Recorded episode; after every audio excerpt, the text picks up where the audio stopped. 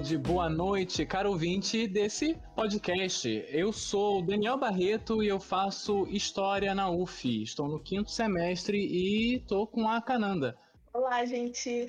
Eu sou a Cananda, eu faço Filosofia e também estou no quinto período. Olá, gente, boa noite. Meu nome é Yuri, eu sou do, do curso de Física e eu estou no segundo período. E a gente tá, e a gente vai falar hoje sobre é a formação do profissional de educação no Brasil, né? E para isso a gente convidou dois convidados incríveis. Eles são a Ana Beatriz Guimarães. Oi, Bia. Oi, pessoal, tudo bem? Bom dia, boa tarde, boa noite. Meu nome é Ana Beatriz Guimarães.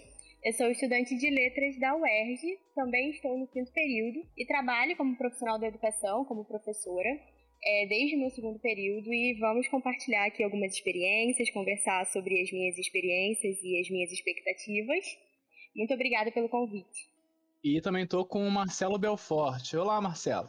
Olá, pessoal. Eu sou Marcelo Belfort, sou é, professor de História e atuo na gestão de escolas públicas. Né? Atualmente sou diretor do Colégio Estadual Professor João Borges Moraes, no território da Maré, aqui no Rio de Janeiro. É um prazer receber vocês aqui, gente. E fiquem conosco, ouvintes, para continuar nessa conversa aí, né, que parece que vai ser muito promissora.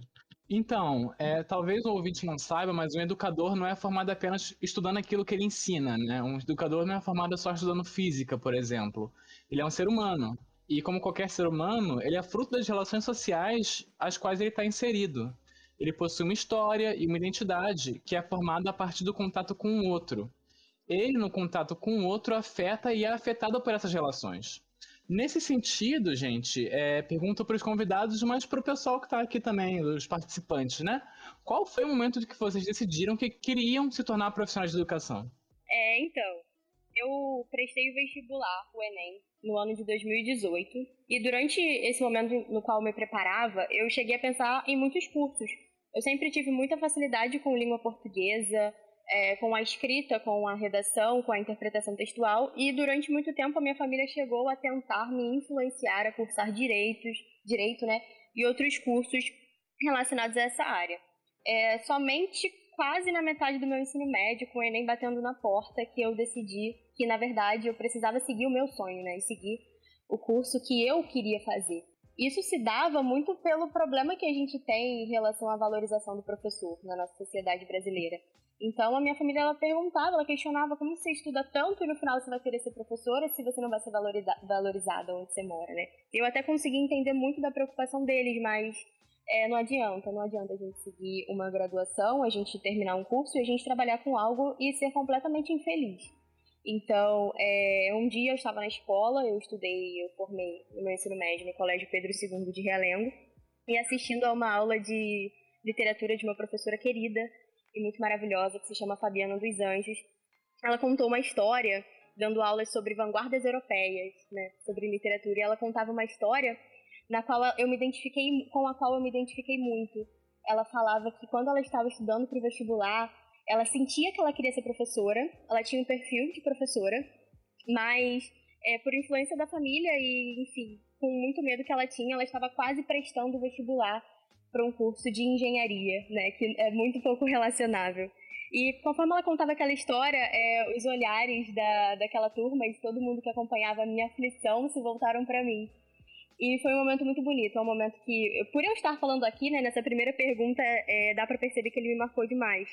E ali, a partir daquele momento, com aquela identificação que eu tive com ela, é, a gente se emocionou, os meus amigos choraram e eu comecei a discutir um pouco mais sobre isso com essa professora, a me aprofundar é, nesses caminhos da docência, perguntando a ela, né, sobre a trajetória dela, fazendo justamente o que a gente está fazendo aqui, né? Trocando experiências, descobrindo como as coisas funcionam. E aí eu me decidi, eu prestei vestibular para o UERJ, que é onde eu curso a minha graduação hoje, fiz o Enem também. Então, acho que respondendo essa pergunta de uma forma um pouco sucinta, né? Até depois de contar uma história meio longa, tudo começou ou na realidade se concretizou quando eu decidi seguir o meu sonho por muita influência de uma professora maravilhosa que passou pela minha vida. Ah, achei irado. E me identifiquei bastante. Primeiro que eu também estudei até de segunda, né? É, eu estudei, mas eu não estudei no de Realengo, eu estudei no de no Maitá. E eu decidi ser professor justamente também por causa de uma professora de física. Eu, já, eu gostava de física já, já queria fazer física, mas eu não queria ser professor de física. Eu queria fazer outra coisa, eu queria ser, sei lá, astronauta, como a gente estava falando, antes da conversa começar até. É, mas quando eu fiz parte da ocupação, no final de 2016, se eu não me engano, a minha professora de física, ela ia todos, todos os dias para a ocupação, e dentro da ocupação ela chamava os alunos que ela sabia que estavam mal na matéria, praticamente todos, né? Porque física, popularmente, é uma matéria que reprova bastante. Verdade. E, cara, quando ela, ela ia chamando as pessoas assim, um por um, vem cá, filho, vem cá. Só faz um exercício aqui que você vai ganhar 0,5, sei lá. Dentro do, do, do nosso sistema de, de ensino, né? A, a recompensa é o ponto. Então, ela meio que usava o ponto para chamar os alunos.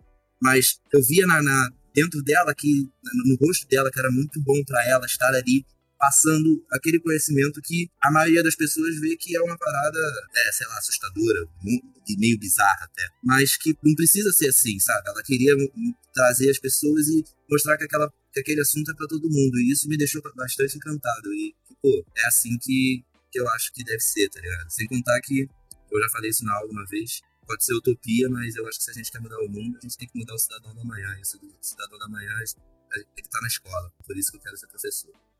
Isso é muito interessante, né? Porque a maioria das pessoas que decidiu ser professor tem uma influência muito forte de algum professor que passou pela vida dele. As pessoas, quando elas trabalham com amor, elas tendem a marcar as outras que têm contato com o trabalho dela. E com o professor não poderia de forma alguma ser diferente, né? É, todo mundo aqui, aqui a gente está falando é, num contexto de profissionais da educação. Mas até saindo um pouco desse cenário, perguntando para outras pessoas, todo mundo tem um professor que influenciou, que mudou a vida da pessoa de uma forma ou de outra, sabe? E isso é muito, muito interessante na nossa profissão. O professor tem muito esse caráter, né, de exemplo, sabe? Eu tive muitos professores, muitos professores mesmo, que foram grandes exemplos na minha vida e que me incentivaram muito a seguir essa carreira docente. Mas só no ensino médio que eu decidi qual área que eu queria seguir e foi justamente por conta de um professor de filosofia que eu tive. Então, essa relação que a gente cria com os professores, que eles se tornam um exemplo pra gente, é muito interessante, é muito boa. Isso também serve como um incentivo. Diferente da Ana Beatriz, eu, eu tive incentivo por parte da minha família, mas rola um, um, uma questãozinha que é: eu troquei de curso. Eu fazia jornalismo antes. E aí eu larguei tudo, quase finalizando o curso, para poder começar filosofia. Ninguém da minha família se opôs a isso, mas a gente sempre ouve assim: ai, ah, mas por que você largou uma coisa que vai te dar uma condição de vida melhor? Ou você vai ter mais chance de emprego, por exemplo. E isso mostra pra gente como o profissional da educação é muito desvalorizado na sociedade, né? Apesar de ser um profissional que ele forma as pessoas, ele ajuda as pessoas a se formarem, tanto academicamente como como indivíduos mesmo. E mesmo assim tem essa essa aversão à carreira docente. Eu lembro que eu ficava pensando muito é, no preconceito social de uma forma mais generalizada, né, saindo da minha família. Porque eu ouvia comentários, né, até sendo um pouco modesta, das pessoas dizendo: Nossa, mas você é tão inteligente, você quer fazer letras, nossa, mas você é tão inteligente, você quer ser professora. E hoje em dia, essas mesmas pessoas é, me procuram para dar aula para os seus filhos, né? Tipo, olha, você é muito inteligente, você tem um horário na sua agenda como professora particular para ajudar o meu filho em redação, que ele está querendo prestar o vestibular. Eu não consigo pensar como que eles nunca tiveram esse pensamento antes, né? de pensar que na realidade para uma sociedade ela funcionar bem, as pessoas mais dedicadas mesmo precisam ser os professores, porque são eles que vão passar o conhecimento para as próximas gerações. Óbvio que eu não estou menosprezando a importância e a necessidade de nenhuma outra profissão, mas se até por essa lógica, né, bem academicista, né, bem excludente, que eu pegue os melhores da minha sociedade para que eles eduquem os outros, né? Mas não, você é inteligente demais, a sua inteligência ela vai ser desperdiçada se você ingressar num curso de letras, de história, de filosofia, de física, não é? É um pensamento muito, muito, muito retrógrado. Também não tive muito apoio da minha família quando eu decidi que eu queria ser professor de história, não, né? E tanto é que, assim, tive uma, teve uma resistência até, né? Quanto a essa questão. Só que aí depois isso foi, foi quebrando, né, com o tempo, aí meus pais foram aceitando melhor essa, essa ideia. Mas eu acho que é assim mesmo e é muito relacionado a, ao tipo de sociedade que a gente vive, né? Que numa sociedade capitalista o professor é visto como um empregado, assim. Tanto é que em várias escolas eu já tive relatos de professores que me contavam que os alunos é, se comportavam com os professores como se eles fossem empregados deles. Eu acho que isso é bem comum no Brasil. É um problema. É, é um problema você tratar qualquer profissão com, de forma inferior, né? mas quando a gente vê isso se espalhando para todas as profissões fica ainda pior. Mas são cenários que a gente, como muito bem disse o Yuri, a gente só consegue mudar pela educação, né?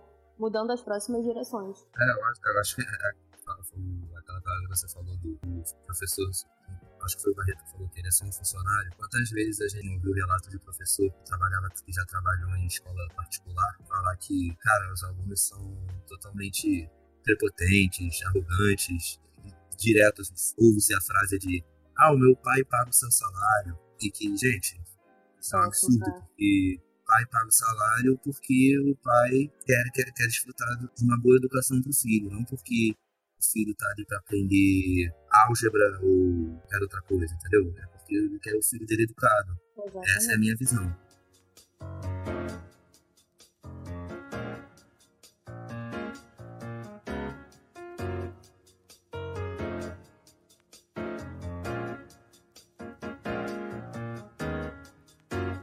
Vamos lá, vamos dizer para vocês por que, que eu é, escolhi fazer história. Eu faço parte da terceira geração da minha família que foi nascida e criada em favelas. Eu sou tataraneto de escravos.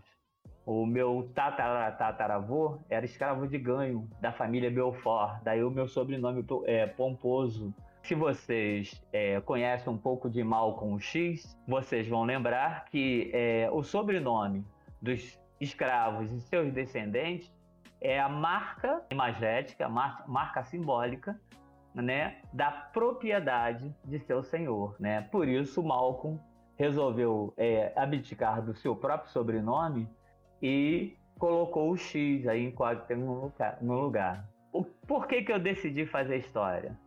Porque a minha família ela sofreu violência, uma poderosa violência do Estado ainda sob a égide da ditadura militar, e a favela em que eu nasci, chamada Praia do Pinto, que ficava à beira da lagoa, envolvendo a Gávea, o campo do Flamengo, ela foi incendiada pelo governo do estado, pelo governo Lacerda, e com apenas quatro anos de idade, a minha família foi jogada como bicho a quilômetros de distância da sua rede social na favela da Nova Holanda, que fica no território da Maré. O mais interessante nisso, por isso que eu é, faço ênfase é, na questão do poder simbólico e a importância da educação, é que, sofrendo toda essa sorte de violência, eu cresci achando que a culpa de ser favelado, pobre e excluído era minha. Porque um dos fundamentos da sociedade excludente é convencer o excluído, convencer o explorado que se ele está vivendo essa situação é porque ele não tem um mérito, ele não tem a competência, ele não tem a capacidade. Daí a hierarquização do conhecimento. Tem o conhecimento erudito, o conhecimento oculto, que é valorizado, inclusive o conhecimento enciclopédico, e tem o conhecimento popular, que não tem valor. Então nós já estamos falando aí de uma primeira disputa no campo simbólico que é o valor do conhecimento. E vocês, ao falarem da desvalorização do magistério, vocês estão justamente enfatizando esse aspecto, que é o professor, costuma-se dizer, é o profissional que não deu certo na sua área de atuação. Então, o professor de física, ele é professor de física porque é um péssimo físico, tem competência para isso. O professor de matemática, idem. O professor de biologia, idem. Então, o magistério é a profissão de segunda categoria nessa perspectiva da construção da profissão no imaginário social. Por isso vocês relataram tanto a questão do preconceito e da desvalorização.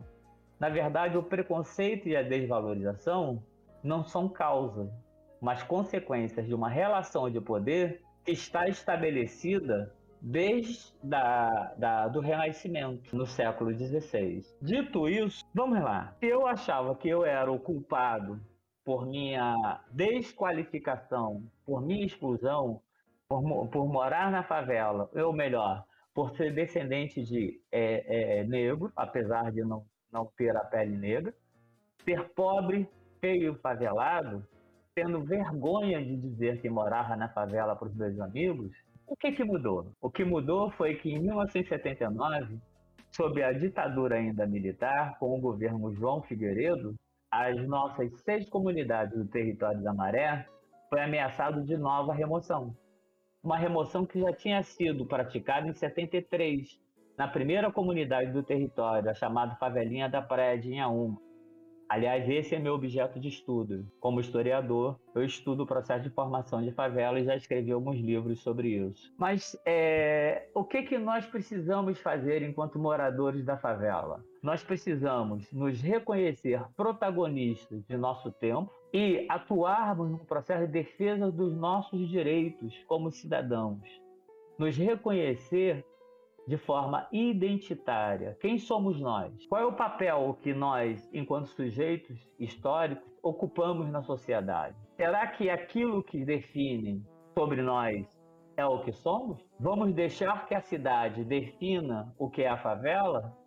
Ou vamos definir a favela a partir de nós mesmos, a partir de nossas potências, de nossas possibilidades, reconhecendo, contudo, sem romantismo, que nós vivemos um processo de exclusão e de precarização. Essa foi a discussão que me levou aos 14 anos a ingressar no movimento social na Maré e fundar, junto com um grupo que estava fazendo a mesma discussão, um grupo de jovens na, na Nova Holanda, a Associação de Moradores de Nova Holanda.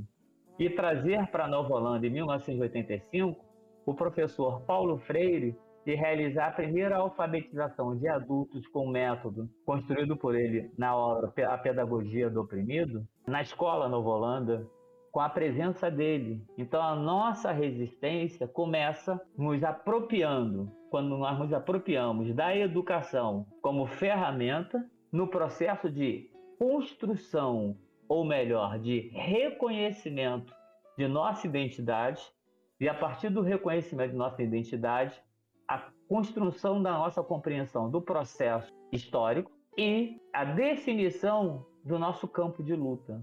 O primeiro campo de luta que nós assumimos foi o campo na educação, e por isso eu me tornei professor, professor de história. colocada pelo Daniel Ok? Barreto. Então o que eu quero, o que eu quero propor a vocês, portanto, ela tem que ser sintetizar, integrada e integradora.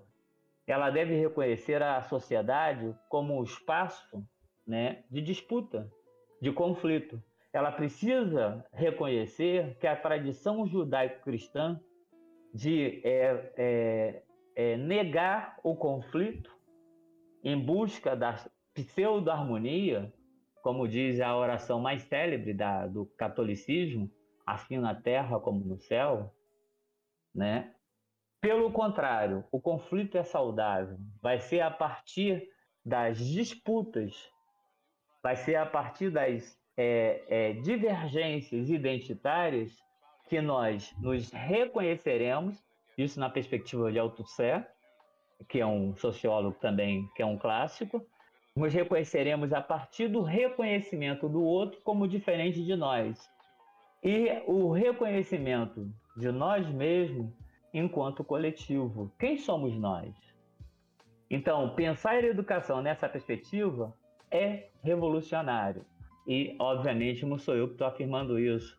Essa é a maior contribuição que nós temos de Paulo Freire para a educação, na chamada pedagogia do, do oprimido e na chamada pedagogia da liberdade. Bom, dei a minha contribuição. A questão colocada, portanto, é como que as faculdades de educação da, da UF, da UFRJ, da UERJ problematizam a formação dos professores com certeza será respondendo essas perguntas. O Paulo Freire, quando faz a sua tese em 1959, classifica a educação de duas maneiras: como a educação bancária, aquela que é, é, valoriza o conteúdo e reconhece que o aluno é aquele que não detém a informação, que é equivocadamente classificada como é, conhecimento, e cabe ao professor educá-lo, ou seja, trazer a informação para ele. E como é que se avalia se o aluno alcançou o êxito aprovado? Se o aluno é capaz de repetir aquilo que o professor reproduziu para ele.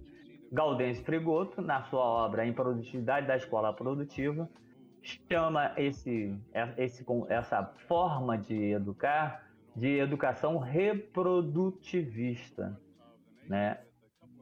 Existe na pedagogia algumas compreensões de modelos educacionais. Né? Eu prefiro trabalhar com a perspectiva de Moacir Gadot, que trabalha com o conceito de é, é, é a pedagogia do conflito. Né? É o que eu costumo fazer. A questão é, as faculdades estão propondo que tipo de formação de professor? E para isso a gente tem que saber. É, a, a Ana, por exemplo, disse que está cursando a faculdade com a qual ela se identificou, né? E uma pergunta que você deveria tentar responder, Ana, é: na faculdade que você está fazendo, você está sendo preparada para educar para quem? Educar o quê? Eu acho que a UERJ ela é uma das universidades que mais tem o olhar voltado para a educação de fato, né? Eu há poucos minutos estava conversando com o Daniel sobre a diferença entre as grades curriculares da UF e da UERJ, por exemplo. Então, é, eu não consigo dizer que eu me sinto preparada para tudo, né? Obviamente, mas eu acho que a UERJ ela abre um leque muito interessante para que eu possa escolher, para que eu possa ter contato com diferentes áreas. Eu faço parte, inclusive, de um projeto de iniciação científica que visa estudar recursos e materiais para o ensino de língua portuguesa para alunos surdos. Então, eu tenho contato com um leque de, de formações e de informações muito grande, e eu acho que a UERJ tem se preocupado bastante. Dando isso como um exemplo, né? Não que, não que essa seja a única necessidade da nossa sociedade, né? Pensar na educação dos surdos.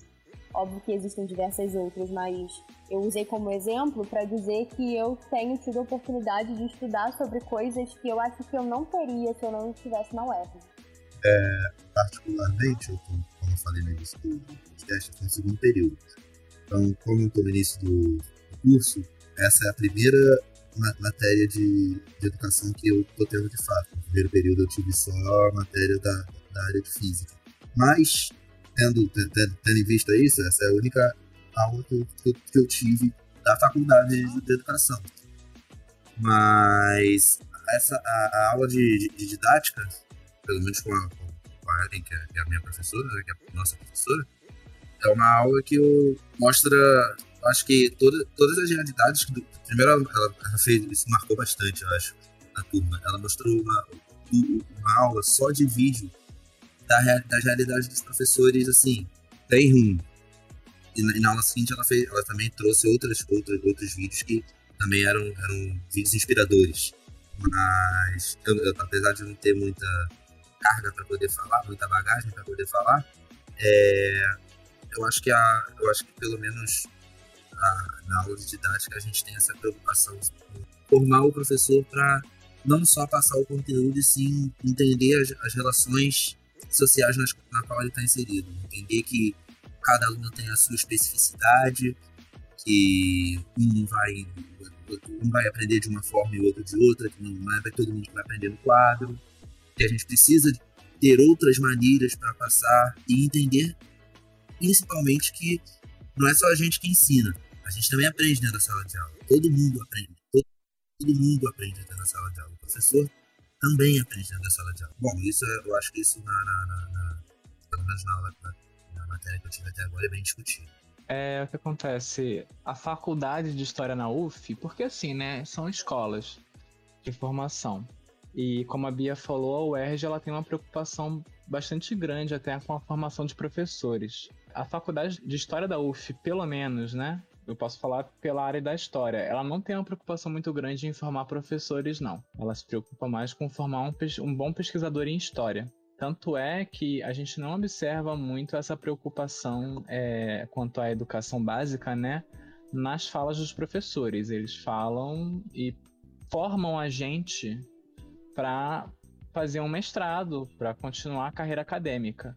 Eu acho que isso tem muito a ver até com a herança, né, da UF como sendo um dos primeiros cursos de pós-graduação em História, né? E também é o, a nota CAPES, né? A, a UF tem CAP 7, então ela é uma das melhores faculdades é, na pós-graduação em História, né? É, então é isso, eles não se preocupam muito em formar professores, não.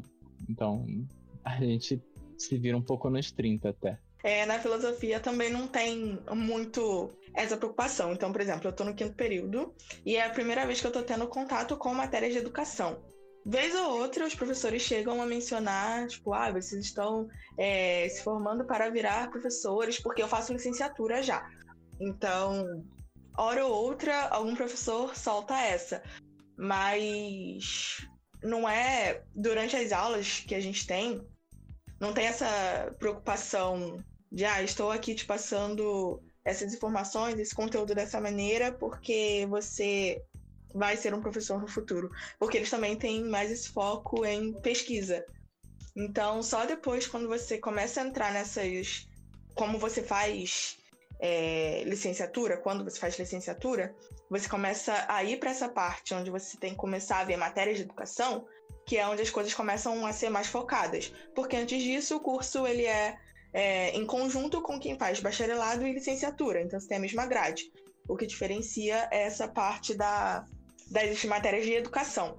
Como o Yuri disse, nas aulas que a gente tem, né, de didática, por exemplo, é, a gente tem muito essa preocupação mais aprofundada. Então a gente tem muitos debates sobre, sobre como a gente vai trabalhar e lidar com mais diversos tipos de aluno, para que a gente possa ser um profissional que a gente não seja só conteudista, sabe? Que a gente saiba lidar com os diferentes tipos de aluno e entender que a gente não está ali, como o Yuri bem falou, que a gente não está ali só para ensinar. A gente também está ali na condição de aprender com as realidades diferentes que a gente conhece, para lidar diferen difer com diferentes tipos de pessoas, que a gente está lidando numa, numa. A gente está inserido numa relação interpessoal. Então, a gente debate muito isso em sala sobre essas questões.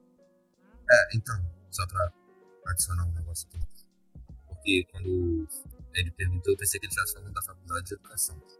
Mas, falando da, da, da, da da faculdade de do curso de física no todo, até agora eu não vi, eu não vi muita preocupação, de, assim, o professor de, de, de, de, geometria analítica, ele falava de vez em quando, a professora de, de, de física por atividades fala também às vezes, mas não é com veemência, assim, não é sempre.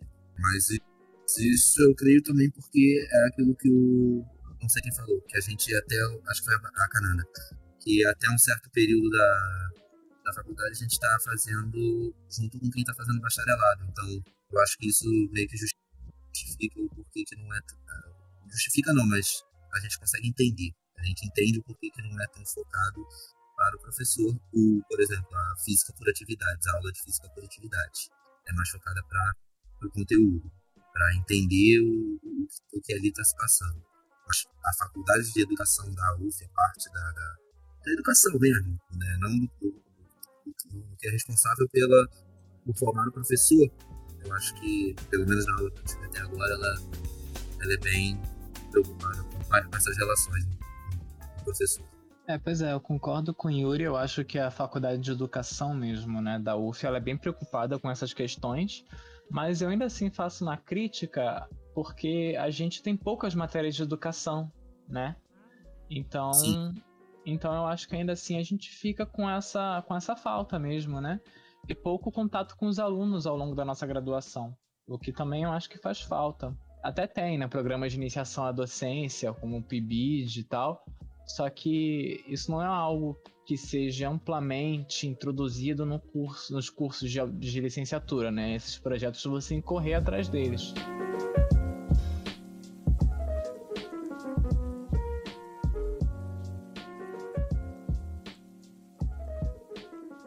Considerando tudo isso aí que o Marcelo falou com a gente, né? Essa, essa sementinha que ele plantou na nossa cabeça, é, eu queria saber de vocês, de todos no geral, como essa formação que vocês tiveram, tanto no ensino básico quanto no ensino médio, no ensino superior, enfim, é, como essa educação impactou na vida de vocês e auxiliaram vocês a seguir esse caminho, entendeu? Porque, assim, a gente sabe que, por exemplo, no, no nosso curso, a gente, a gente já tem mais a, acesso, não no nosso curso, né? No caso, diferente do Marcelo, a gente está numa época diferente, numa era diferente.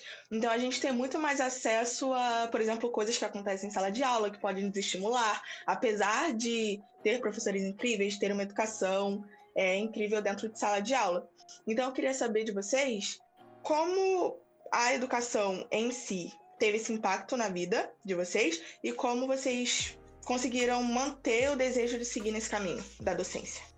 Eu acho que, principalmente pensando na, na educação como um veículo de mudança para para a sociedade, é claro, né, de um modo geral, mas, mas para a vida de cada aluno que, que tem a oportunidade de ter uma educação de qualidade em sua formação. Né? Antes de estudar no Colégio Pedro II, que é uma escola federal de referência aqui no Rio de Janeiro, eu estudava em escolas municipais, né, da prefeitura daqui do Rio de Janeiro, em Campo Grande. Eram escolas relativamente boas dentro da possibilidade de uma escola da prefeitura e das verbas que são fornecidas a essas escolas. Mas é, quando eu entrei, quando eu ingressei no Pedro II, eu vi a diferença que isso teve na minha vida. Foi somente assim que eu tive a possibilidade de, por exemplo, hoje em dia estar na faculdade e já é, viver com o dinheiro do meu trabalho, né? Isso é um ponto muito importante. A gente não pode esquecer, né, perder de vista que a gente vive numa sociedade capitalista e o retorno financeiro ele é muito importante quando a gente escolhe a profissão, quando a gente escolhe é, o que a gente quer seguir da nossa vida. Então, retomando aqui a pergunta, mas fazendo essa contextualização muito importante, eu acho que o que me possibilitou dentro da minha formação a pensar em ser professora foi como a educação ela mudou a minha vida. É, muito pelos professores que passaram pela minha vida, é claro, né? Até retomando aquela primeira pergunta que a gente fez, é, o professor ele sempre tem a possibilidade de mudar a vida do aluno, seja de uma forma positiva ou seja de uma forma negativa também, né? Muitos professores têm essa possibilidade, mas a educação em si ela é muito importante nesse sentido. As pessoas que têm a possibilidade né, de ter um acesso a uma educação de qualidade, elas definitivamente têm uma oportunidade é, fundamental. E quando eu digo né, que o professor ele pode mudar a vida de um aluno negativamente, eu digo com todo carinho, inclusive, mas a gente, enquanto estudantes de licenciatura e futuros professores, a gente consegue filtrar ao longo da nossa vida acadêmica, da nossa vida escolar, metodologias didáticas e formas de trabalhar que a gente não quer seguir, que a gente não quer se espelhar. Pessoas, né, professores que passaram pela nossa vida e que a gente consegue pensar, bom, dessa forma eu não quero ser, dessa maneira eu não quero trabalhar. Então é muito pensando nisso, né, que a gente vê que os professores influenciam, que a forma como é a disciplina é passada para a gente influencia, né, onde a gente estuda influencia de forma muito direta na nossa vida e possibilita que a gente pense em ser profissionais cada vez melhores, né, entrar, né, ingressar na docência cada vez mais preparado, pensando em formas diferentes e inovadoras de atuar. É por isso que a gente vem revolucionando cada vez mais a pedagogia, né? A gente, enquanto corpo docente, embora infelizmente às vezes a sociedade não acompanhe essa nossa evolução, esse nosso raciocínio, é importante a gente pensar é, no quanto a gente tem é, pensado mesmo e evoluído e tentado melhorar os aspectos pedagógicos e educacionais do Brasil, né, enquanto corpo docente. Bom, vamos lá. É, Existem algumas experiências bem interessantes que estão em curso, como por exemplo a Escola da Ponte, de um professor português chamado Pacheco, né? Existe a própria experiência da educacional do Movimento Sem Terra. Enfim, tem uma série de experiências muito interessantes acontecendo e que, é, é, é, obviamente, não possuem a visibilidade necessária para se pensar a, a, importância da educação de qualidade. Normalmente, quando nós falamos em educação de qualidade, nós estamos atrelando a acesso a recursos, recursos digitais, recursos financeiros, né? recursos de infraestrutura, e estamos falando pouco sobre o processo do desenvolvimento do aprender. O professor da UF, talvez vocês conheçam, Jair de Souza, escreveu uma obra chamada Por que uns e não outros? em que ele resolveu pesquisar a trajetória de moradores da favela da Maré que conseguiram, apesar de todas as probabilidades é, negativas, acertarem a, o ensino universitário. Entre essas pessoas tivemos eu, o Luiz, o Paulo Bento, a Marilúcia, enfim, eles, ele conseguiu, por fazer parte da nossa rede, acesso a essas pessoas, entrevistá-las e produzir essa obra que é um clássico e que vocês estudam normalmente na licenciatura. Um dia desse, a minha filha estava tendo aula é, na sua licenciatura, na UIFIX, e a professora resolveu examinar a obra do Jailson, e a minha filha teve um start, ué, mas eu conheço essa história. E ela descobriu que se tratava, na verdade, da história do pai dela, dentre as diversas histórias que apresentava. E aí o Jailson demonstra as estratégias de acesso à universidade. Né? Quais são as estratégias que as populações excluídas adotaram para acesso à universidade? Né? E uma vez dentro da universidade, como é que elas fizeram para se manterem? Porque não basta entrar, é preciso entrar e construir estratégia para permanecer. O índice de evasão universitária também é muito alto. Nós temos o índice de evasão escolar do ensino fundamental muito alto, o índice de evasão escolar do ensino médio muito alto e universitário também. Não esqueçam que a maioria da população brasileira tem em média três anos e meio de escolaridade, e se você fizer a distinção por é, é, etnia, né, por cor da pele, a população negra tem dois anos e meio, um ano a, a menos do que a população branca. Então, é preciso ter clareza de que a educação né, de qualidade ela é uma necessidade, mas para a nossa sociedade ela é um privilégio ainda. E quando pensar em qualidade, é pensar na perspectiva que nós construímos, por exemplo, na Maré. Esse, esses professores que se formaram, apesar de todas as dificuldades, resolveram abrir, criar um pré-vestibular na Maré. Esse pré-vestibular hoje tem 20 e surgiu em 1996, né? então tem 25 anos, né? e temos a gratidão, a, a gratidão nossa mesmo, né? de termos hoje profissionais formados é, com seus doutorados, pós-doutorados, inclusive colegas que trabalham comigo no Colégio João Borges de Moraes é, na Maré, são ex-alunos meus, o que é bastante gratificante. Mas a questão essencial é como é que isso é possível? Como é que é possível superar o discurso meritocrático?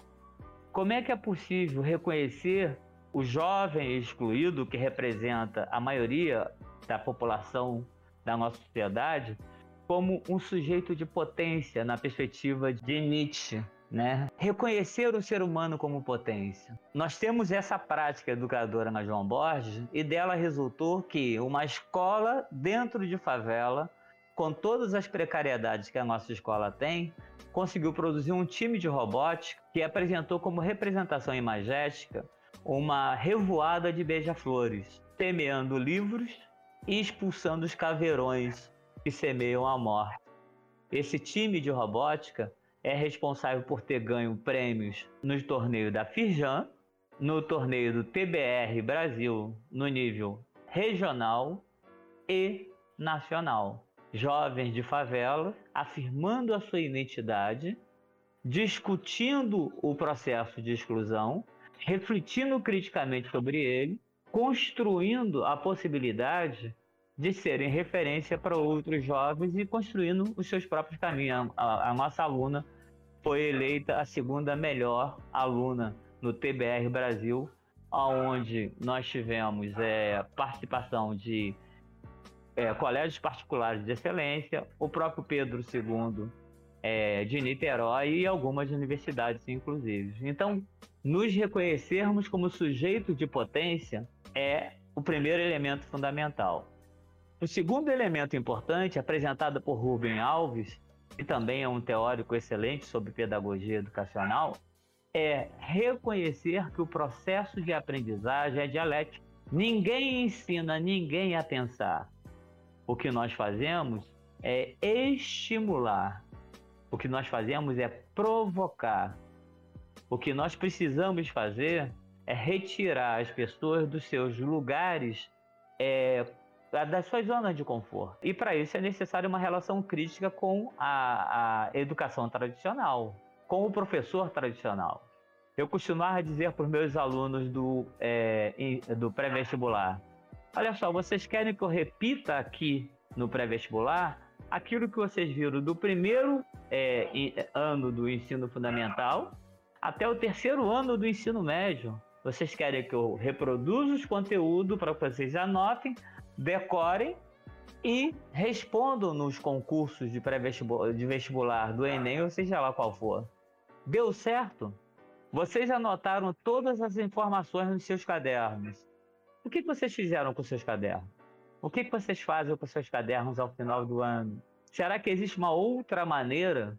E aí a gente descobre que a língua portuguesa e que os conhecimentos acadêmicos produzidos não têm valor em si mesmo, mas são ferramentas capazes de desenvolver o raciocínio crítico.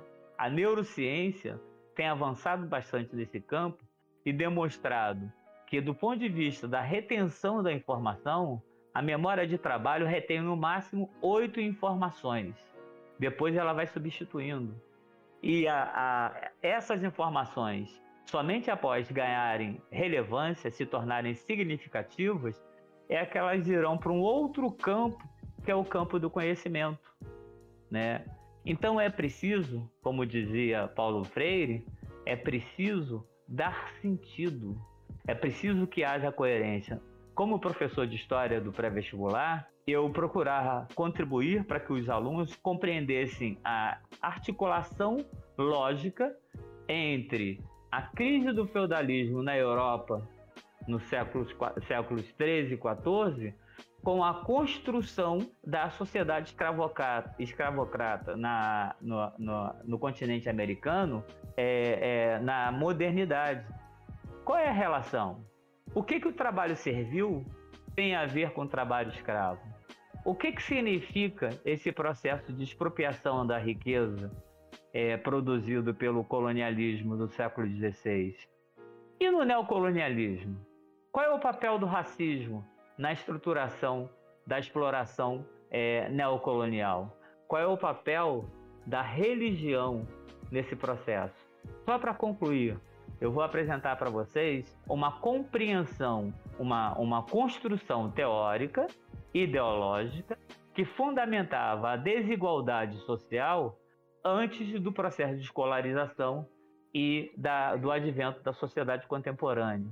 O papel que cumpre hoje a escola, que é a da segmentação e da é, sedimentação das desigualdades sociais, lembra, é uma questão de mérito. Se você não conseguiu, é porque você não é capaz. A discussão é: por que, que não existe é, vagas na universidade para todos? Não é isso que estabelece a Constituição Federal? Não é isso que estabelece a legislação é, que fala da universalização da educação pública? Por que, que o aluno tem que concorrer para obter acesso à universidade? E aquele que não consegue? Não consegue por quê? Porque é incapaz? Porque é incompetente? Como é que essa pessoa que acredita ser capaz e incompetente estabelece a sua relação com o mundo? São questões muito interessantes. Mas antes disso, antes da escolarização como é, método de legitimação da desigualdade, nós tínhamos na sociedade medieval a chamada Santa Trindade, também fundamentado na, na tradição religiosa católica e também presente naquela oração que eu fiz referência para vocês. É, a referência é assim na terra como no céu. Logo, como é o céu? É o modelo para a terra. O céu é, nós temos a figura do Pai, do Filho e do Espírito Santo. É a chamada Santa Trindade. Deus é uno e Deus é trino. Pergunta óbvia, apresentada pela escolástica, que é o primeiro, é, é, é, primeira influência do raciocínio crítico, que vai dar início às ciências modernas no século XVI, é, sobre a, o pensamento religioso. E no céu, Deus que é uno se dividiu em três, é porque ele entendeu que para cumprir cada papel era necessário um personagem. Então, qual é o papel de Deus? Deus é Pai. O papel do Pai é oferecer seu filho ao sacrifício. Jesus é o Cordeiro de Deus. Qual é o papel de, de, de, de Jesus? Jesus é aquele que fará o sacrifício para a redenção, para a salvação da humanidade. E qual é o papel do Espírito Santo? O papel do Espírito Santo é ser mensageiro, é levar a boa nova. Então, na sociedade, na, no modelo ideal do céu, é necessário que cada um cumpra o seu papel para que todos tenham a salvação. Como é que funciona na Terra, na sociedade medieval? Mesma coisa, a Santa Trindade. Nós temos o servo, nós temos o clero e nós temos a nobreza.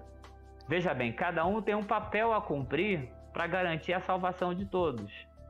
Qual é o papel da nobreza? Garantir a proteção material contra a violência e a instabilidade que é, existia na Europa desde a crise do Império Romano. Qual é o papel da, do clero? Garantir a proteção espiritual contra a influência do mal. E qual é o papel do servo? Garantir a sobrevivência dos três. Fala sério, é fantástico, é perfeito. Eu, como servo, vou agradecer o clero e a nobreza por estarem protegendo o meu corpo e a minha alma. E não é, não há nada mais justo do que eu trabalhar para sustentar os dois. Lembrando que o clero e a nobreza representam 2% da população e os servos representam 98% da população. Olha como é que a exploração e a exclusão está legitimada de maneira genial.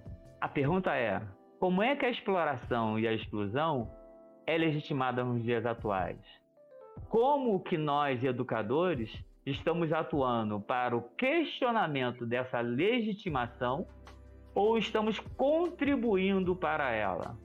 Será que quando nós afirmamos que devemos ser bons educadores e formar os nossos alunos para dominar o conhecimento, ou seja, ter as informações fundamentais, como por exemplo saber resolver uma equação do segundo grau, ou saber fazer a conjugação correta dos verbos, ou então saber é, os episódios históricos relevantes da é, história do Brasil, ao fazermos isso, nós estamos contribuindo para que esses alunos tenham uma educação de qualidade e, portanto, transformem a sua realidade?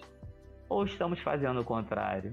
Desenvolver a capacidade de aprender, como diz Rubem, Rubem Alves, aprender a aprender. Esse é o objetivo do profissional da educação é a partir desta percepção, a partir desta necessidade, que é possível desenvolvermos o jovem, o cidadão, como sujeito protagonista de seu tempo. Ele precisa ser capaz de compreender a sua realidade, a partir da sua realidade, a partir da sua identidade, e ser capaz de compreender, de uma, uma perspectiva holística, humanista, o mundo em que ele está inserido. Em outras palavras, ao invés de trazer para vocês uma, uma resposta para a pergunta que vocês estão propondo, eu estou trazendo mais dúvidas para que vocês possam perguntar mais ainda. Porque esse é o papel do professor. O papel do professor não é trazer respostas, mas provocar perguntas. Obrigada, Marcelo. Nossa, foi uma aula. É, você falou muitas coisas interessantes, né? Que complementam muito o que a gente perguntou. Um ponto que eu achei muito relevante foi a questão do acesso que as pessoas da periferia têm à universidade, né? Eu sou uma pessoa periférica, eu e na minha família toda eu devo ser, devo fazer parte das três pessoas, eu acho, que fazem, que cursam uma graduação, né? Eu já frequentei muito a Maré e eu sei que lá tem muitos, muitos projetos sociais que ajudam a comunidade num todo, né? E inclusive o, o curso para vestibular e tudo mais. Aqui onde eu moro não tem muitas coisas desse tipo, na verdade não tem nada. Inclusive eu tenho um projeto de iniciar um pré-vestibular social aqui onde eu moro, porque é uma questão que eu sinto que tem essa necessidade, né, de pessoas periféricas terem acesso a, a um ambiente universitário e muitas pessoas das comunidades, das favelas, acham que esse ambiente não é para elas. Ou elas não se acham incapazes, ou apenas não se veem é, dentro daquele ambiente, né? Falta uma ambientização dessas pessoas nesses espaços. E essa é uma questão da exclusão que a sociedade faz com essas pessoas, né? Então, a primeira coisa que é, a gente, enquanto pessoas periféricas, a gente ouve quando a gente. ou a gente percebe quando a gente vai em determinados lugares, é um olhar de que a gente não deveria estar aqui. Isso acontece também dentro do ambiente escolar, não só universitário, né? Escolar no, no geral.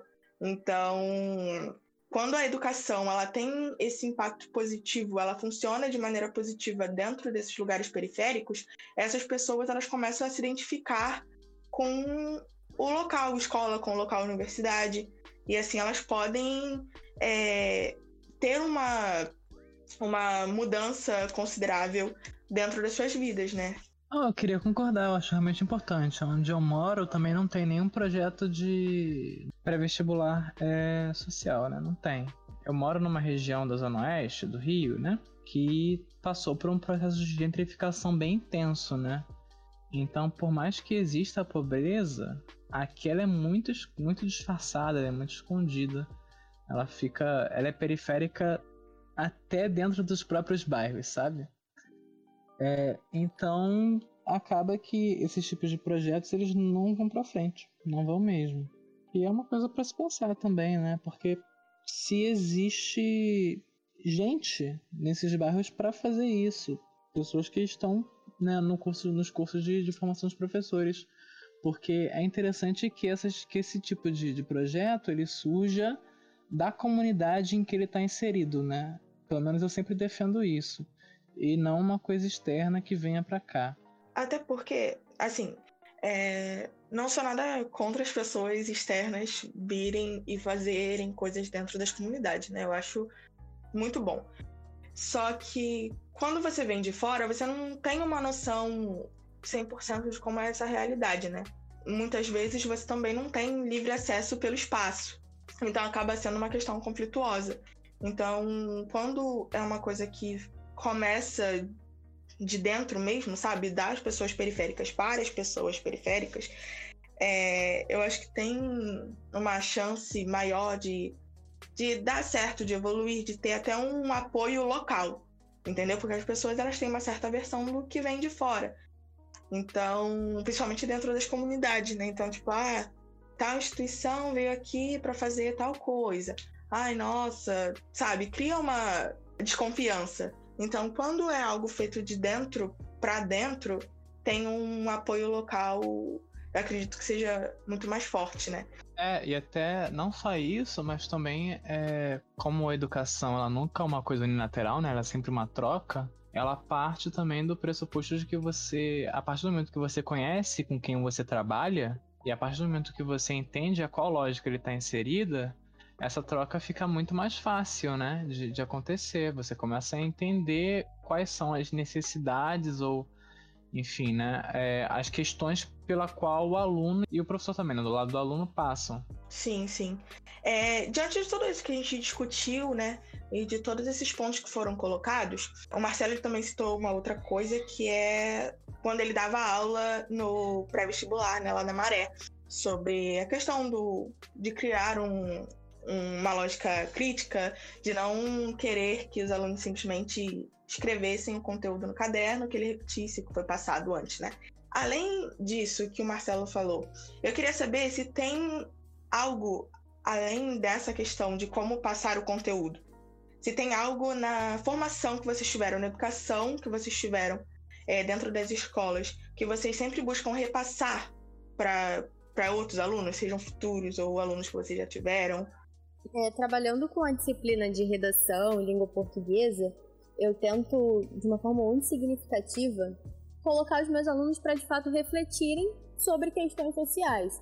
É, para uma estratégia muito clara, por exemplo, quando eu preparo um aluno para fazer vestibular, para fazer o Enem, eu tento fazer com que é, nenhum dos temas da redação sejam meros temas para que eles escrevam em prol da aprovação, mas que sim eles possam refletir sobre aquilo. Então eu penso bastante nessa ideia, né, nessa necessidade de que a gente, dentro da minha possibilidade, né, falando claro especificamente da língua portuguesa e de redação, o que eu tento fazer na forma de passar o conteúdo é colocar os meus alunos como indivíduos pensantes, indivíduos que possam se colocar no meio social, sabe? Eu brinco com eles que a pessoa que sabe escrever bem, que ela sabe argumentar bem para um texto de redação, é uma pessoa que consegue se posicionar melhor dentro de um contexto social, uma pessoa que consegue é, desenvolver a capacidade de argumentar também oralmente e se expressar de uma forma melhor. Então, eu tento é, trazer os meus alunos para a valorização da aula de redação, sobretudo, né, para essa necessidade.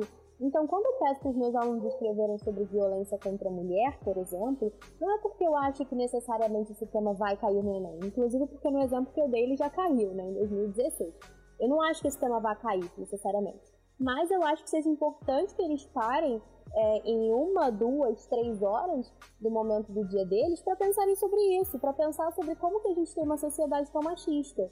Quando eu, peço, quando eu peço para os meus alunos escreverem sobre violência nos estádios de futebol, é, tanto alunos que têm esse contato com o time de futebol, né, pensando no contexto não pandêmico, quanto os alunos que não tenham, é porque eles são moradores aqui, sobretudo do Rio de Janeiro, eles vivenciam isso direto ou indiretamente. Então eu quero que eles parem para refletir. Então eu vejo a minha disciplina assim.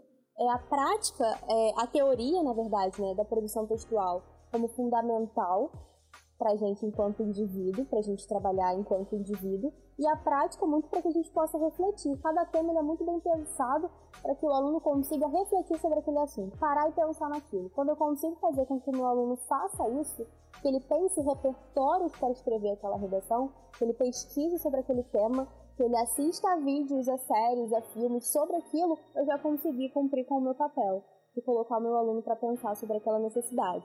E eu tento sempre alinhar essa ideia na minha prática, na docente do dia a dia. Bom, eu nunca dei aula, né? Eu não sei disso, né? É, mas, assim, em cima disso aí que ela falou, da necessidade de. Porque tem muitas vezes que a gente, como, física, sabe? É, professor física, eu escuto direto, pô, o que tu tá aprendendo isso? O que tu vai fazer? O que tu vai, pra que tu vai usar isso? Essas paradas. E uma vez eu escutei uma frase que eu guardei pra minha vida que uma pessoa que ensina física de forma, de forma chata, é, ela deve ser presa por ser um crime, porque física tem várias paradas no, no nosso dia a dia que a gente devia olhar com mais carinho, assim, na minha opinião, lógico, a gente devia olhar com mais carinho, só que a gente ignora, por exemplo, é, a gente consegue ver muita, muita coisa no, no, Não sei se vocês vão lembrar disso, mas aquela fórmula de Torricelli de física no, no ensino médio, que a gente aprende do V. Eu lembro, é então, o que não então. tem o tempo, né? É, a, a distância e, e, e, velocidade e a variação, só isso. Fé. E nisso a gente consegue ver o porquê, por exemplo, a gente não pode andar numa alta velocidade em vias, em vias urbanas, sabe? E, e aí a gente consegue, eu acho que por aí a gente pode passar a refletir mais a nossa, educa a nossa educação no trânsito, por exemplo, que é horrível. A gente discutiu isso na aula também. Mas não é só horrível no, na questão de ele me fechou, vou lá xingar ele. É horrível no, na conscientização também, sobre o, a parada do cinto. Por que, que se eu não botar o cinto, o que, que acontece na minha, quando o carro bater, eu vou me projetar com tanta tal velocidade, com, eu vou bater no, no, numa, numa, num muro ou em alguma árvore, em algum poste, com uma força de tantos newtons, e assim, acho que por aí a gente poderia, tendo noção disso, tendo uma. Não, não precisa saber coisa por coisa, lógico, mas a gente tendo uma noção disso, eu acho que a gente poderia. Estou dando exemplo da, da, da, área que eu, que eu, que eu tô, né? Como a, Ana deu, deu, exemplo também na, na, na redação. Tô, esse é um exemplo.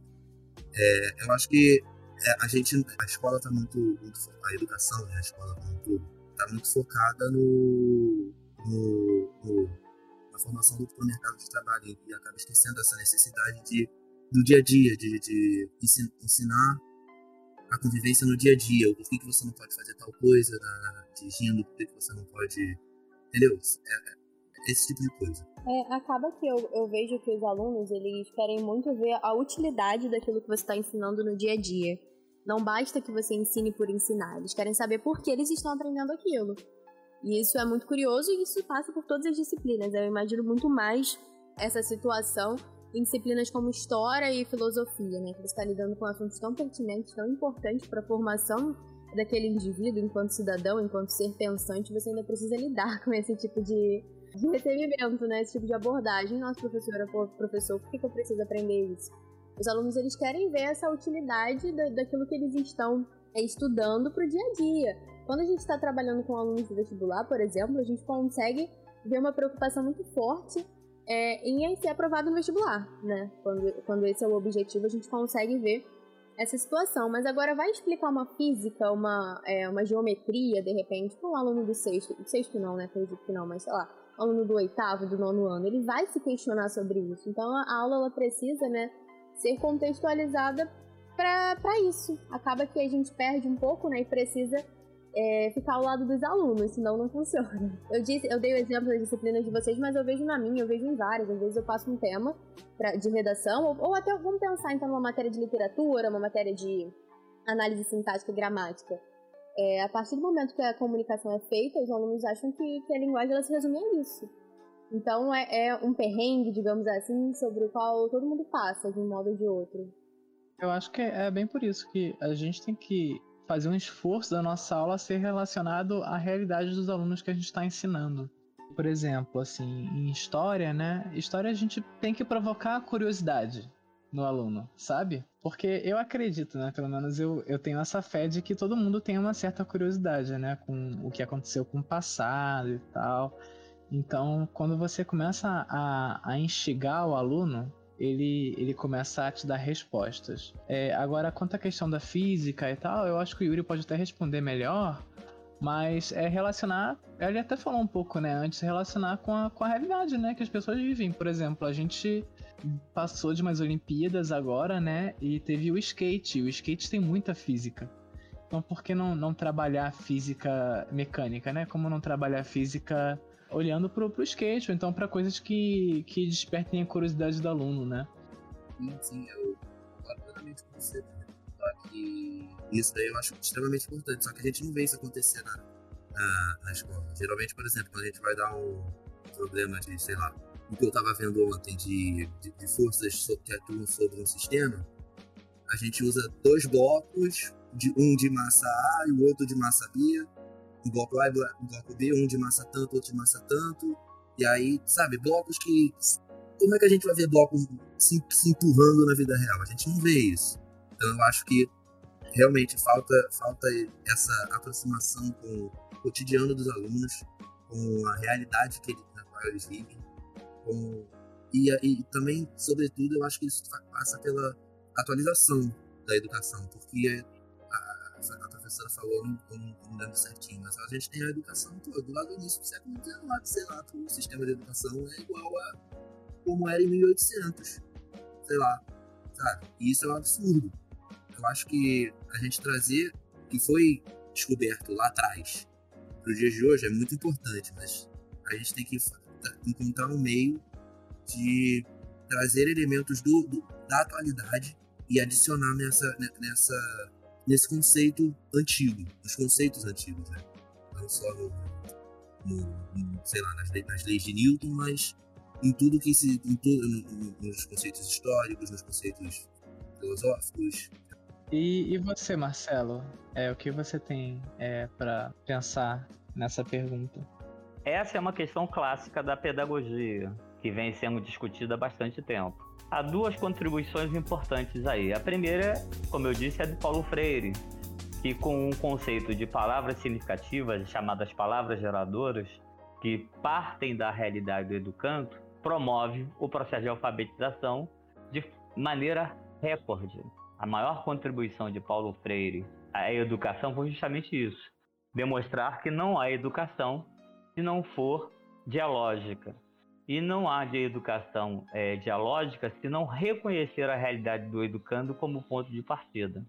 Rubem Alves afirma que a educação ela parte do conhecido para o desconhecido. A educação, portanto, é um voo rumo ao desconhecido.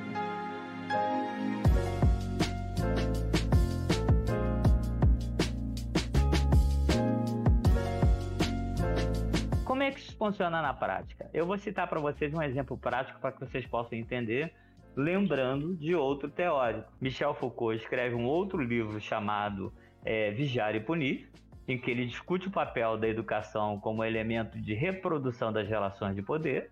Inclusive, ele analisa a coincidência da expressão disciplina enquanto elemento de controle do corpo, do corpo do outro com a expressão disciplina identificadora da, do conjunto de conhecimentos que o aluno deve obter na, na sua formação escolarizada.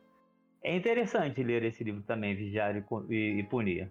Mas, enfim, é, eu vou citar para você, e lembrando, Foucault também fala que é, toda relação necessariamente é uma relação de poder, porque o poder é um fenômeno sociológico. É possível que a gente estabeleça como ponto de partida a experiência sociológica do aluno. E estabelecendo a experiência sociológica do aluno, a gente pode discutir absolutamente qualquer assunto. Por exemplo, em história, a maior dificuldade que o aluno tem é entender que servidão não é escravidão. Vocês devem lembrar que durante o período que vocês foram alunos, sobretudo no sexto, no sétimo ano, no primeiro ano, vocês não conseguiam distinguir Peraí, mas se ele é obrigado a trabalhar para o Senhor, então ele é escravo. É muito difícil você examinar um problema histórico se você não construir uma ponte sociológica com esse problema. Não, não só isso, só complementando aqui, Marcelo, é muito difícil diferenciar os tipos de escravidão para os alunos. Aliás, tem o, a obra do Alen Castro, genial, que fala sobre é, é, como é que é? negociação e conflito que mostra a variedade de negociações e resistências produzidas por Alencastre e Manolo, que por acaso foi meu professor na UFRJ, que é excelente para entender a sociedade escravocrata daquele período e entender muitas permanências daquela é, é, simbólicas daquele período na sociedade atual, na perspectiva de Fernando Brodel, que trabalha com a história de longa duração. Mas vamos, vamos pegar o exemplo concreto que eu quero dar para vocês, para que vocês possam entender como que esta proposta de Freire e de é, é, Rubem Alves se aplica e é realmente indispensável ao processo de aprendizagem, né? Como eu consigo distinguir claramente escravidão de servidão? Discutindo prostituição. Todo aluno sabe o que é prostituta. Todo aluno sabe qual é o trabalho da puta? Aliás, é, é, é afirmado que a puta é a, a, a, profissão mais antiga do mundo. Nos é, grafites de Pompeia, né, um trabalho fantástico também que já, já foi publicado, mostra-se a propaganda dos prostíbulos e são sensacionais. A prostituição, portanto, é uma permanência nas relações sociais humanas. Existe hoje. E aí vem uma pergunta simples: quem é que trabalha na relação de prostituição? É a prostituta. E qual é a característica desse trabalho? Ela só recebe depois que trabalha. E está pensando na sociedade patriarcal, em que a mulher está submetida pela coerção é, material, pelo poder simbólico e pelo poder material ao, ao, ao pater, ao homem, ao, ao, ao macho, vamos pensar nisso. Depois que o cliente usufrui do serviço da prostituta, pode não pagar, ele é o mais forte na relação, lembra? É, é material e simbolicamente. Então a prostituta precisa de um guardião. Ela precisa de alguém que garanta que ele pague ao final. É impossível haver prostituição sem haver cafetão. O cafetão é a força que garante a prostituta receber pelo serviço. Só tem um detalhe: ela faz o serviço. Mas quem é que fica com a maior parte daquilo que ela recebe? É o cafetão. Então você tem uma relação de complementação. Um complementa o outro, um não pode existir sem o outro. Só que o papel exercido pelo cafetão dá a ele o poder de expropriar a maior parte da riqueza eh, produzida ou obtida pela prostituta. Isso é simples de entender.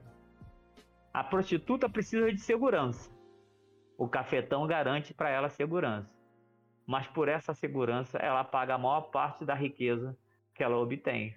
Isso é servidão.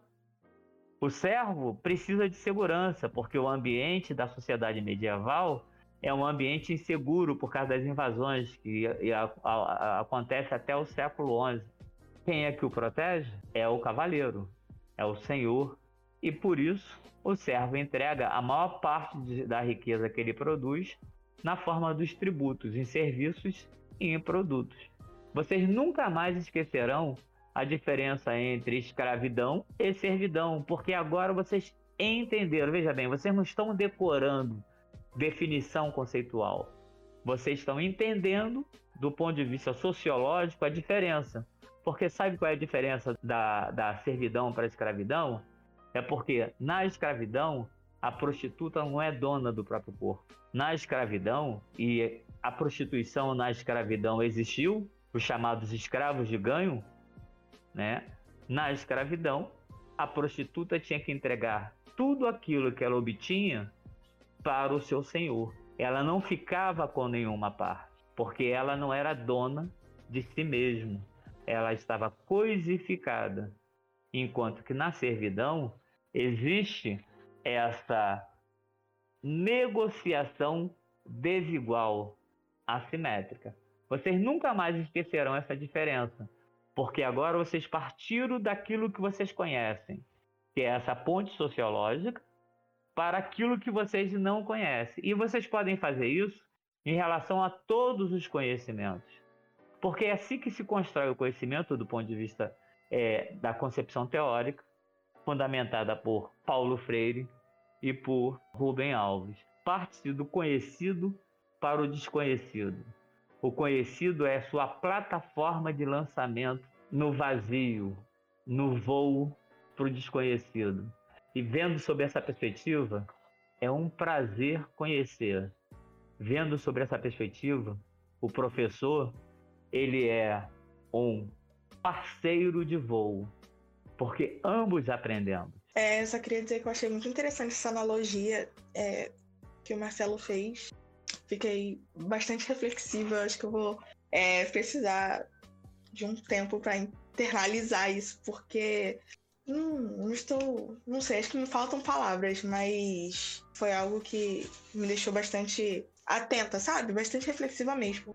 Sobre isso, a próxima pergunta, né, que a gente já está caminhando para um final. É, como a gente falou anteriormente, né, o Barreto, o Barreto falou, é, a educação nunca é esse processo unilateral. Então, assim como o professor ele tá ali, ele tá ali para transmitir conhecimento, como a gente lida com pessoas de diferentes realidades, a gente também adquire conhecimento dos alunos.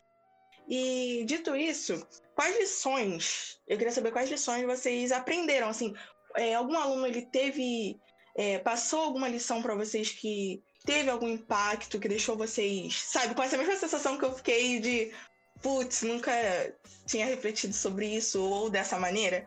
Vocês tiveram algum aluno que fizeram isso e tiveram esse impacto na atuação de vocês, né? Voltando mais para essa questão da atuação do professor. É, no segundo período da graduação, eu comecei a fazer um estágio na prefeitura do Rio de Janeiro que consistia, consistia em você fazer mediação escolar de algum aluno com necessidades especiais. E a minha primeira aluna dentro dessa experiência, ela estava no segundo ano do ensino fundamental, ela tinha por volta de oito, oito não, por volta de nove ou dez anos, e ela era diagnosticada entre vários transtornos com um que se chama TOD, transtorno opositivo desafiador. E eu não conhecia isso. É, quando eu comecei a lidar com ela, eu lembro que eu tinha muita, muita dificuldade de fazer a mediação, enfim, de, de trabalhar com ela por conta desse transtorno, porque uma das características era que ela tinha muita dificuldade em obedecer, pensando na obediência com toda a problematização que ela tenha, mas que dentro do contexto é, escolar, de certa forma é fundamental. Não sei se essa é a melhor palavra, né, obedecer, mas esse, esse sentido de você precisar respeitar o professor enquanto figura que está ali dando aula no momento, principalmente quando a gente está tratando de crianças, é fundamental. Eu não conseguia lidar com essa criança. Eu lembro que nesse momento eu cheguei a fazer terapia, eu conversava bastante com a minha psicóloga sobre isso. E essa aluna, hoje em dia, depois de eu já ter passado por esse processo de estágio, eu vejo o quanto ela mudou a minha vida, porque eu consegui aprender a ter uma paciência que eu não sabia que eu tinha. Ter uma paciência para entender o outro, para entender a condição de aprendizado do outro, o quanto as coisas funcionam de maneira diferente, o aprendizado ele caminha de maneira diferente para cada aluno. Logo depois dela, eu tive contato com um aluno que foi diagnosticado com autismo. Ele era um pouco mais novo, ele tinha 8 anos. E já era uma, uma experiência diferente. Então, esse estágio, né, de um modo mais geral, todo o tempo que eu passei, todos os alunos que passaram é, pela minha vida por meio dele, ele foi, esse estágio ele foi fundamental para me fazer pensar em como exatamente, é, retomando a sua pergunta, a educação ela não é unilateral. Ela é um processo que vai envolver todos os envolvidos. E nesse caso, os envolvidos eles até perpassam um pouco a ideia do professor e do aluno e contam muito com a necessidade da família. O quanto uma família que ampara um aluno, ela vai me proporcionar um ambiente de trabalho mais agradável, um resultado melhor, do que proporcionaria uma família que não ampara o aluno, que não leva aquele aluno não, né, o filho para ele, que não ampara aquele filho, que não leva aquele filho para as terapias, para os tratamentos e proporciona ali as necessidades que eles têm. Então, isso tudo me faz pensar na necessidade de todo um conjunto para que a educação ocorra.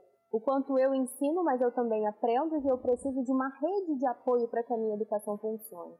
Passando um pouco da experiência desse estágio, logo depois eu comecei a trabalhar com aulas particulares. Eu trabalho com isso até hoje, né?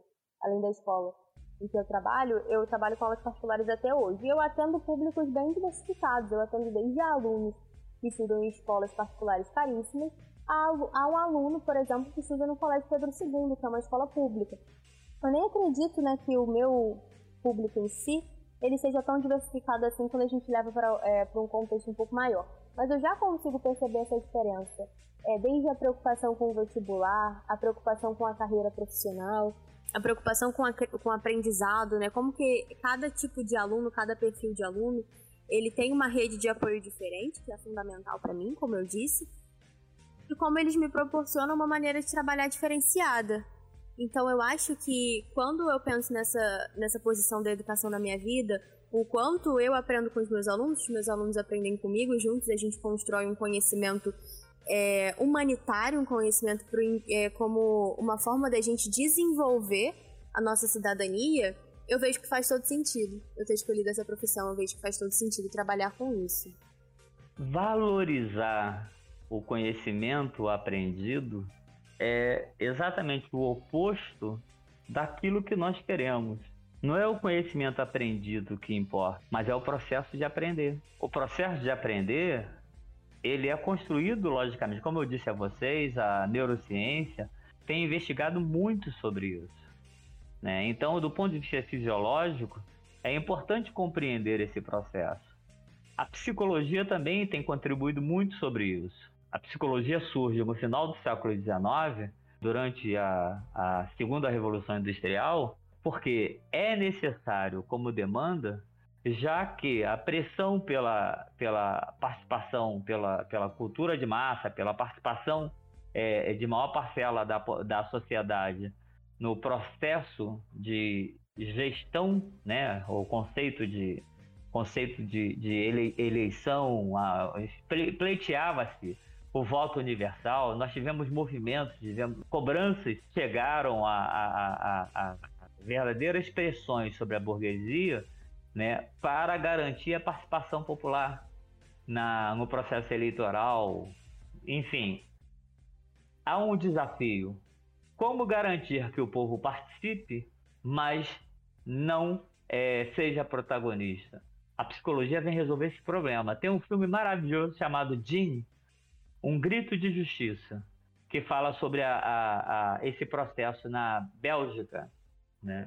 A pergunta é: como eu posso te dar a falsa sensação de que você é autônomo e ao mesmo tempo, essa pergunta é bem atual, viu? E ao mesmo tempo controlar o teu pensamento? Essa, essa é a questão colocada pela psicologia. E aí você tem ah, no desenvolvimento da psicologia, você tem behaviorismo, você tem o gestaltismo, você tem uma série de, de abordagens psicológicas que vão buscar formas de construção do conhecimento que passem a informação direto para o subconsciente do indivíduo sem que ele possa analisar criticamente. E dentre todas, a mais interessante é a psicanálise, que revela para nós que boa parte de quem somos não é de nosso conhecimento, que boa parte do que fazemos é fruto de camadas de vivências que têm origem na nossa própria é, relação com a nossa mãe, ainda dentro da, da, do seu útero. Ora, se você começa a compreender que não é a lógica que orienta o seu comportamento na maior parte dos, da, é, das vezes, a pergunta é: como te influenciar para que você possa reproduzir conceitos que são claramente opostos aos seus interesses identitários? Vou dar um exemplo bem simples e bastante atual. Nós temos pessoas que são, e muitas, que são contrárias à vacina. Nós estamos vivendo uma plena pandemia, milhares de pessoas morreram, e se você fizer uma investigação sobre a, a, a, o recorte social de quem morreu, e isso foi publicado pelos jornais algum tempo atrás, três vezes mais pessoas das periferias e das favelas morreram na pandemia. Você vai encontrar pessoas na periferia e na favela defendendo que não vão tomar vacina. É um paradoxo. Como é que pode eu ser contra uma concepção que é interessante, que é necessária ao meu grupo social? Vamos pegar um outro exemplo simples? O racismo. Se eu sou branco, rico e tenho a intenção de manter a exclusão e a exploração, o racismo para mim realmente tem um valor enorme. Mas se eu sou pobre, negro e favelado, eu preciso romper com essa estrutura de dominação. Vamos pensar no outro elemento, a, a discriminação de gênero.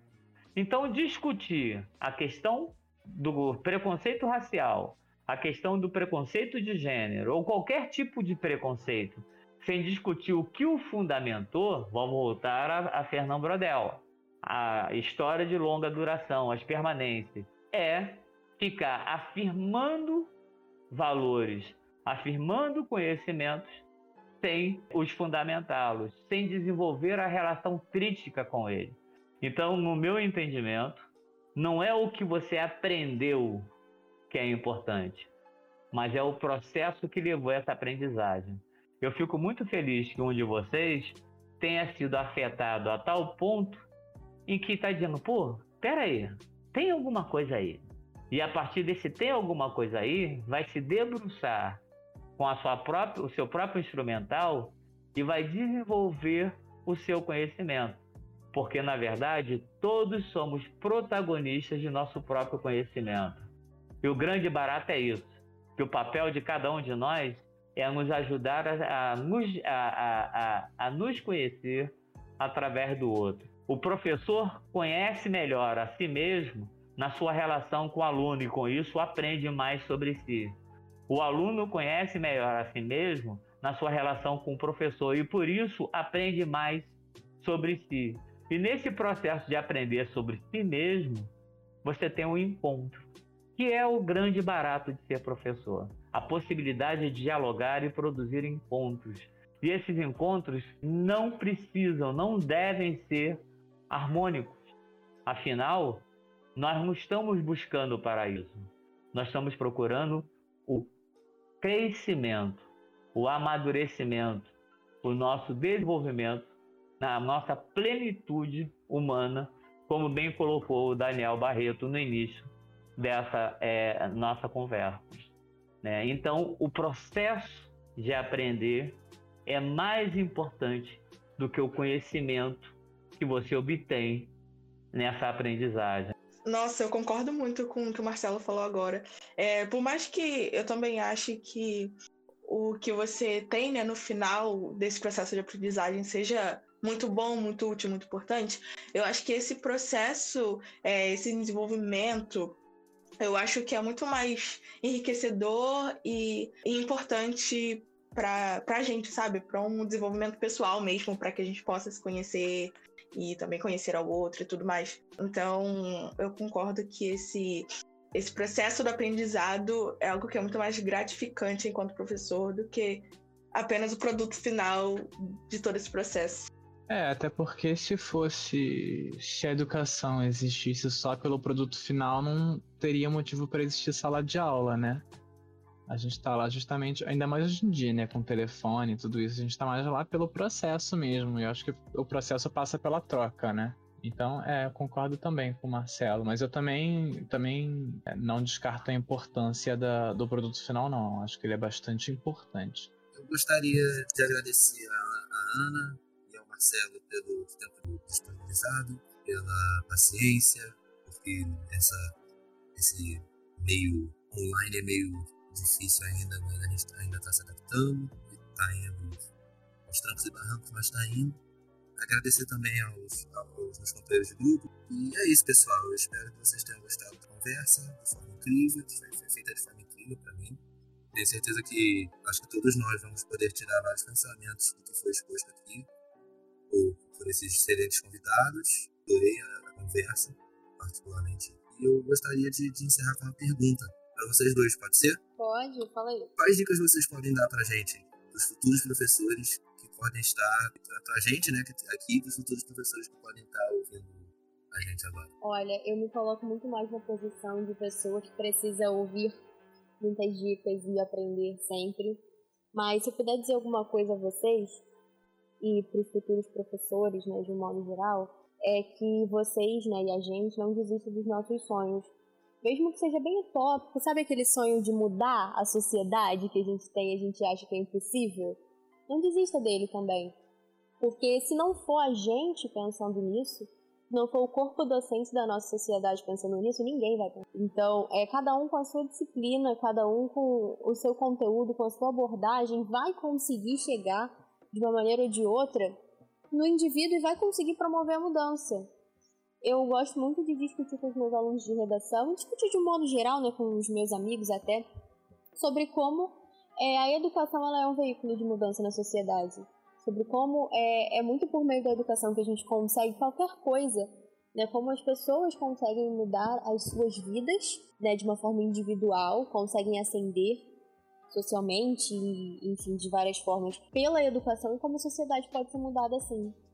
Então eu diria que não desistam dos nossos sonhos, não pra galera que não gosta de tomar café, comece a aprender a tomar café, porque o professor trabalha de madrugada, o professor precisa tomar café sim pra ficar acordado de madrugada. tá? Eu, eu aprendi... dei até uma. Eu dei uma evolução, aí tô bebendo café sem açúcar agora. Não, ainda não o final do ano. Invistam na terapia, tá vendo? Invistam na terapia, ok? Desde o início da graduação. Não deixem ela de lado. E tenham muita paciência, sejam muito perseverantes no desejo de vocês, tá bom? Acho que é isso. E você, Marcelo, qual a dica que você tem para dar aí para os futuros atuantes da área da educação? Lembrando que a educação é uma relação social. Lembrando que toda relação social necessariamente é uma relação de poder. Eu quero lembrar a vocês uma frase que é muito comum, que está no senso comum e que todos vocês é, já ouviram falar, que é conhecimento é poder. A, a colega, inclusive, falou sobre a dificuldade que ela é, teve de lidar com a aluna que não a, obede a obedecia, o aluno insubordinado, o aluno desobediente, né? Volto a insistir no é, Vigiar e Punir de Foucault, né, que examina isso com muita propriedade. Vocês enfrentarão uma grande dificuldade. Quando vocês terminarem a formação de vocês e entrarem numa sala de aula, vocês terão medo porque vocês se sentirão inseguros em relação ao domínio do conhecimento. É por isso que o professor recebe um livro diferente do livro do aluno. O professor recebe o livro com as respostas. O aluno não. Mas espera aí. Se o professor e o aluno devem caminhar juntos, o livro não deveria ser o mesmo? Por que, que o professor precisa das respostas? Porque ele tem medo de errar. O problema é que quando ele recebe as suas respostas prontas, ele também não está produzindo conhecimento. Ele está reproduzindo o conhecimento que querem que ele reproduza. Então, o grande barato, e esse é o conselho que eu dou, é vocês entenderem que o aluno e o professor estão participando de um mesmo processo. Estão em um processo que envolve disputas, que envolve colaborações, mas que envolve, sobretudo, a capacidade de construir junto a partir do diálogo e do respeito. Porque não é possível dialogar sem respeito. Mas discordar não é desrespeitar. Discordar é assumir que você tem um ponto de partida diferente do outro. E o grande desafio do professor é, primeiro, entender de que ponto de partida o aluno inicia. Lembra? Educar a partir da realidade do educando. Ao invés de dizer você está errado, é se perguntar em que perspectiva o teu raciocínio está correto, a tua posição está correta. E aí, desconstruindo essa perspectiva com novas é, é, reflexões, conduzir o aluno à construção de uma perspectiva mais ampla. E nesse processo, o aluno acaba conhecendo a si mesmo. E neste processo, o professor acaba conhecendo a si mesmo. Então, no final, nós temos uma coisa muito interessante. Nós temos um processo dialético em que ambos crescem, ambos aprendem. Por isso que a educação é uma coisa genial. Por isso que a gente tem que precisa entrar na sala de aula horizontalizando as relações. Eu não sou melhor do que o aluno. Eu apenas cumpro um papel diferente do que ele cumpre. Eu não sou o detentor do conhecimento. Aliás, se vocês tentarem se, comparar, se, se apresentarem como detentor do conhecimento, vocês vão perder de lavada para o atual detentor do conhecimento. Esse tal de Google, já ouviram falar? Qualquer informação Nossa, está ali prontinha. Então, o teu papel não é trazer informação. O teu papel é desenvolver com o aluno a capacidade de analisá-la, a capacidade de refletir sobre ela, de compreender a sua. Em história, nós chamamos de crítica à fonte. Você precisa fazer a crítica à fonte e identificar quem fala, o que fala e por que fala. Quando você faz isso, você desenvolve com o aluno a capacidade de refletir criticamente. E quando ele desenvolve essa poderosa asa, que é o raciocínio crítico, não tenha dúvida, ele vai te questionar e sinta-se feliz por isso. Não tenha medo de se desculpar com o aluno. Não tenha medo de aprender com o aluno. Não tenha medo de errar com o aluno. Esse que é o grande barato da educação. É um processo que se faz de forma coletiva. E coletivamente nós nos constituímos protagonistas do nosso tempo histórico. Então é essa a contribuição que eu tenho, que, é, tenho a dar para a formação de vocês. Foi um prazer estar com vocês. Obrigado pela oportunidade e espero que é, é, essa, esse trabalho que vocês estão produzindo seja um trabalho fecundo e que possa produzir mais pessoas questionando, mais pessoas refletindo e mais pessoas procurando compreender os porquês, porque os porquês são mais importantes do que as respostas que os porquês produzem. Sem dúvida nenhuma, a gente não pode desvalorizar a resposta, porque é o produto de nossa investigação. Mas lembra, toda a verdade é provisória. Até na física, Yuri, lembra que depois de Einstein, até a física perdeu a capacidade de afirmar de forma absoluta. É só você examinar a mecânica quântica. Aliás, Yuri, deixa eu te fazer uma provocação. Para onde vai o elétron quando, quando ele é, sai de uma, de uma órbita para outra? Ele não se desloca no tempo e no espaço. Outra provocação: como é que duas partículas conseguem se comunicar de forma instantânea, a chamada comunicação fantasmagórica, se elas estão distantes quilômetros uma da outra? Aham. É brincadeira, né? Convenhamos, as verdades elas são importantes, mas elas não são absolutas. Nós temos que ter essa clareza. Nós estamos construindo juntos o nosso protagonismo e o conhecimento. E esse que é, essa que é a grande maravilha né, de ser professor. Por isso eu, estou muito feliz em sê-lo. Foi um prazer conversar com vocês. Perfeito, Marcelo, obrigado. Esse eu sinto que esse episódio todo, né, desse podcast, ele foi um processo de aprendizagem, onde a gente conseguiu entrar com vários tópicos e discutir várias temáticas dentro do mesmo assunto, né? Vários tópicos diferentes dentro do mesmo assunto. E eu achei bem bacana, gente. Eu gostaria muito de agradecer a todo mundo. Então é isso, pessoal. Obrigado. É, até mais. E a gente se vê na próxima.